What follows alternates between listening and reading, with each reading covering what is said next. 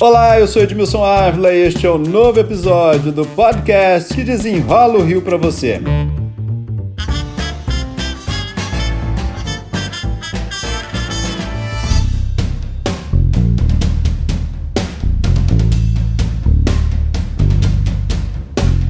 Você tem alguma dúvida para o dia da votação? Se tem, você está no podcast certo, porque o meu convidado de hoje é o juiz da Corregedoria do TRE, Rudi Baldi, que vai desenrolar aí todo esse assunto para gente. Doutor Rude, muito obrigado pela participação. Vamos fazer aqui, tirar as dúvidas desde a hora que o eleitor sai de casa até o momento que ele chega lá para votar? Vamos lá, Edmilson. Um prazer estar aqui com vocês. Vamos tentar esclarecer as dúvidas do eleitor. Então vamos lá. O eleitor vai sair de casa e aparece um candidato que quer dar carona, o candidato bota ônibus tal. Isso é permitido? Levar eleitor para a urna, para o local de votação? Não, Edmilson, isso não é permitido. No dia da votação, o que a lei quer é que o eleitor vote exclusivamente com a sua consciência. Então, nesse dia, não é possível o transporte de eleitores, não é possível fazer propaganda eleitoral, não é possível pedir voto de todas as interferências externas que podem, de alguma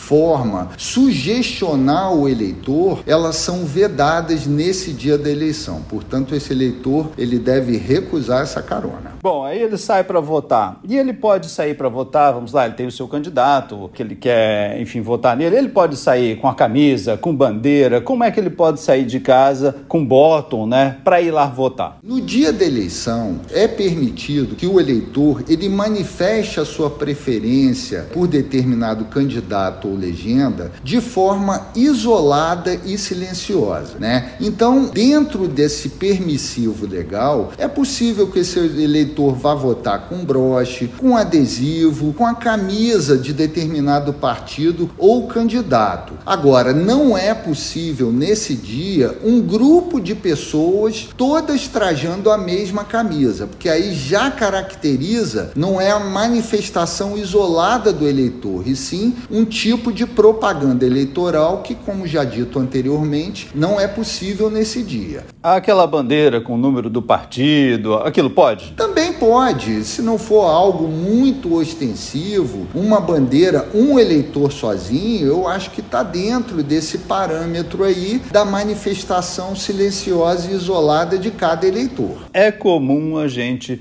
logo cedo tem aquela, aquela enxurrada de, de, de santinho. É permitido esse santinho, jogar esse santinho, entregar esse santinho ali perto da, do local de votação? Essa conduta, na verdade, ela é irregular e quem for flagrado distribuindo santinho no dia da votação, saiba que poderá ser responsabilizado criminalmente porque essa conduta ela se caracteriza como crime de boca de urna. Bom, vamos lá. Nós estamos falando, já cheguei no meu local de votação, mas antes de chegar ali é importante fazer uma verificação, né? Será que o meu local mudou ou não mudou? Isso é muito importante também nessa eleição, né? Porque são muitos candidatos, isso pode demorar muito, né? Sim, Edmilson. Nós pedimos ao eleitor, nós temos orientado os eleitores para tentarem sair de casa para o seu local de votação o mais preparado possível. Então, dentro dessa preparação, dessa contribuição que o eleitor pode pode dar, nós sugerimos que ele verifique com antecedência o seu local de votação. E isso, essa informação ele pode ter pelo aplicativo e-título que está disponível gratuito tanto para Android quanto para iOS. Ele também consegue essa informação no site do TRE. Ele tem o nosso canal de atendimento ao eleitor, que é uma linha telefônica disponibilizada aqui no TRE para aqueles eleitores que têm mais dificuldade com a internet, né, que é pelo número 21 34 36 9000, né? Por esse canal, o eleitor também vai conseguir consultar o seu local de votação. E por último, o eleitor pode comparecer em qualquer cartório eleitoral, dentro do horário de expediente, que o atendente lá do cartório também vai informar para ele o local de votação. Uma outra dica que nós damos para o eleitor é para que ele leve de casa o número dos seus candidatos anotado. Isso é permitido, não há nenhuma ilegalidade nisso né? E de preferência o eleitor deve anotar o número dos seus candidatos pela ordem exatamente que a urna habilitará o voto dele, que na verdade o eleitor vai votar inicialmente para deputado federal, depois para deputado estadual, em seguida senador, governador e por último presidente da República. Então,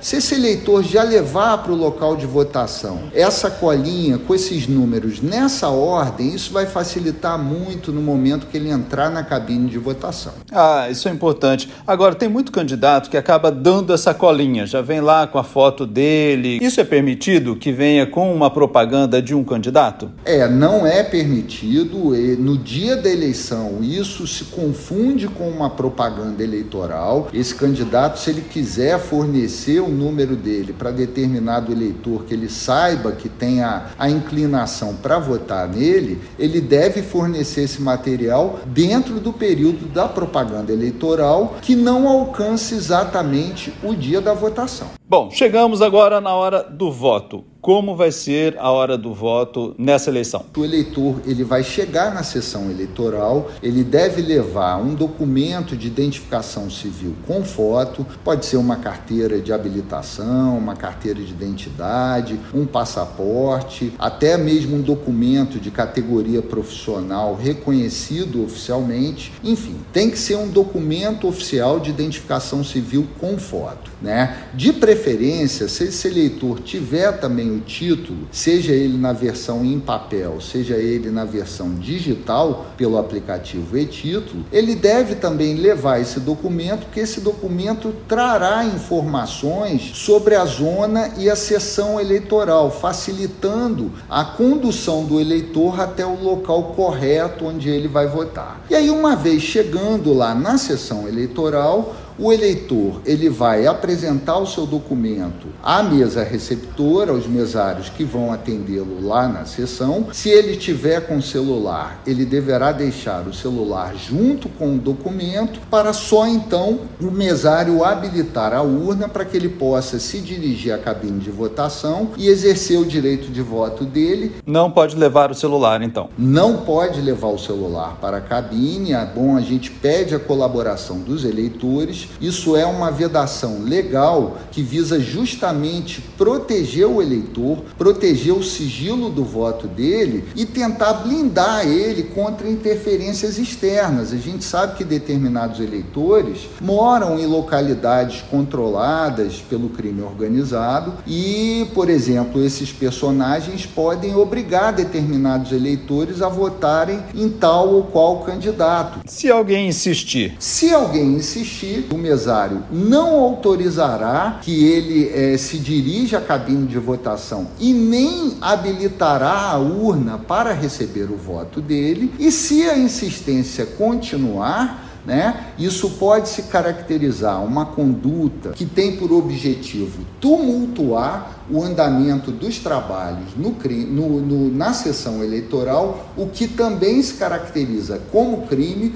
portanto, a providência que o presidente de mesa adotará lá no local né, é registrar isso em ata, que aquele eleitor deixou de votar porque se recusou a entregar o celular, e acionar a polícia militar né, para controlar a situação e, dependendo das circunstâncias, inclusive conduzir esse eleitor para a delegacia para a formalização de sua responsabilidade criminal. Agora teremos o momento biometria também? Mais da metade do eleitorado do Rio de Janeiro já foi biometrizada diretamente pela Justiça Eleitoral. Mas há uma parcela significativa que coletou seus dados biométricos em órgãos externos de identificação civil, por exemplo, o Detran e o Senatran. E a Justiça Eleitoral firmou convênio com esses órgãos para tentar aproveitar e validar esses dados biométricos colhidos por eles. Né? Então, alguns eleitores podem estranhar, porque ao chegar no local de votação,